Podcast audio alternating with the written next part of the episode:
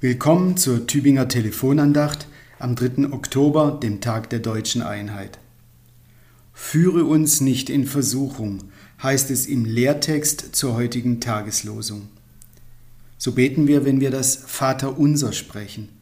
Jesus hat uns so beten gelehrt, aber gerade das macht mich stutzig, denn er wurde ja in Versuchung geführt. So jedenfalls erzählt es das Markus-Evangelium gleich am Anfang. Zuerst wird Jesus als Erwachsener von Johannes im Jordan getauft und gleich danach geht's in die Wüste und damit in die Versuchung 40 Tage lang, so heißt es. Versuchung, das ist für uns etwas Negatives.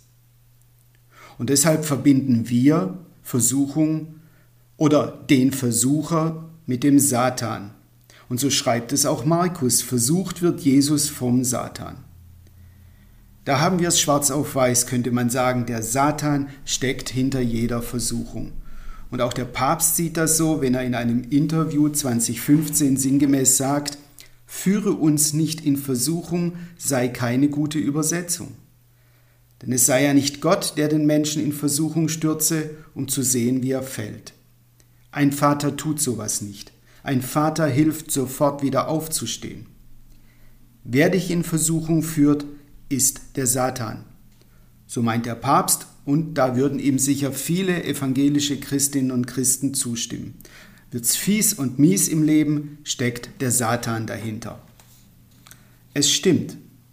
In der Versuchungsgeschichte wird berichtet, dass der Satan eine Rolle spielt aber eben auch nur eine Rolle. Er ist nicht der, der hinter der ganzen Sache steht. Denn es heißt, der Geist trieb Gott in die Wüste. Der Geist, das ist Gottes Geist. Gott ist es, der Jesus in Versuchung führt. Kann das sein? Darf das sein? Dass Gott Menschen in die Versuchung führt? Gott ist doch gut. Aber was machen wir dann mit dieser Bitte des Vaters unsers? Es ist ja immerhin das Gebet Jesu, in dem er sich an Gott, den himmlischen Vater, wendet. Im jüdischen Glauben, in dem Jesus groß wurde, ist Gott der eine Gott, die eine wirkende Kraft, die hinter allem steht, was ist und was geschieht. Und deshalb taucht der Satan nur höchst selten auf im Alten Testament und wenn, wird er als Diener Gottes geschildert, in der Hiob-Geschichte, aber eben auch im Neuen Testament in dieser Versuchungsgeschichte Jesu. Wenn Markus schreibt, dass Gottes Geist Jesus in die Wüste treibt, wo die Versuchungen lauern, dann drückt er damit etwas aus, was früher noch verstanden wurde, heute aber offensichtlich nicht mehr. Dass Versuchung etwas Positives sein kann, jedenfalls etwas, das zum Leben gehört und dann auch seinen Sinn hat. Es geht darum, dass Jesu Glaube, das Christsein Christi nach der Taufe einem Versuch, einem Härtetest unterzogen wird. Was ist das Leben anderes als ein Versuch? Genauer gesagt, ein Suchen und Versuchen jeden Tag neu. Ein Suchen nach Glück, Liebe, Anerkennung und erfülltem Leben. Ein Suchen nach uns selbst, wenn wir Siege und Hinter Niederlagen hinter hinnehmen müssen, wenn wir Freude und Schmerz erleben, wenn wir unsere Möglichkeiten und Grenzen ausloten, Stärken und Schwächen entdecken. Und leben als Versuch, als Versuch, das Richtige zu tun, das Falsche zu lassen. Versuche können gelingen, Versuche können scheitern.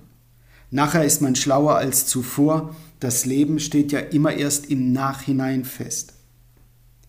Ist das Leben aber ein Suchen und Versuchen, kann es ohne Versuchung nicht abgehen. Führe mich nicht in Versuchung, so für sich gesehen macht dieser Satz dann keinen Sinn. Was mache ich dann damit? Nun, Martin Luther lehrt uns das genaue Lesen. Entscheidend bei der ganzen Geschichte ist das Vorzeichen. Markus erzählt, zuerst wird Jesus getauft, dann wird er in der Versuchung auf die Probe gestellt. Am Anfang steht also bei Gott die Gabe, dann kommt die Aufgabe. Am Anfang steht der Zuspruch, dann die Herausforderung. Am Anfang wird gesagt, was Mut macht, und dann wird von den Zumutungen erzählt, die auch zum Leben gehören. Am Anfang der Taufe wird gesagt, du bist mein geliebter Sohn, du bist meine geliebte Tochter, füge ich hinzu. Zuerst also kommt Gottes Liebe zum Zug, noch bevor Jesus oder wir als Getaufte irgendetwas getan haben, ob richtig oder falsch. Gott kommt uns zuvor. Und weil Gott uns zuvorkommt, will er vorkommen in unserem Leben, Denken, Glauben und Handeln. Er will sogar allem zuvorkommen, also zuerst kommen, will der sein, den wir zuerst fragen, bitten, an dem wir uns orientieren, auf den wir unsere Hoffnung setzen. Die Taufe als Sinnbild der unbedingten Leben, Liebe des zuvorkommenden Gottes, den Jesus Vater unser im Himmel nennt, ist die Basis für das, was dann kommt, für unser Leben mit all seinen mehr oder weniger gelungenen Versuchen. Leben als Versuch und Leben als Suche. So erzählt der Evangelist Matthäus, dass der Versucher Jesus auffordert, er soll Steine zu Brot werden lassen.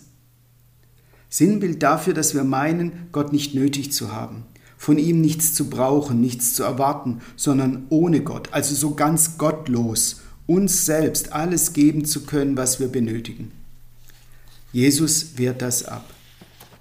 Man kann sich nicht selbst tragen, sich nicht selbst umarmen, sich nicht selbst küssen, sich nicht selbst ernähren. Etwas zu brauchen, Menschen zu brauchen, Gott zu brauchen, ist in Ordnung. Das Leben ist nicht klar und eindeutig. Es ist ein Suchen und Versuchen.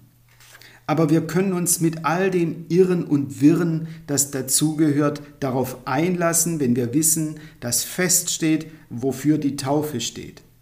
Gottes unbedingtes Ja zu uns. Das Leben geht also nicht an der Versuchung vorbei, sondern durch die Versuchung hindurch.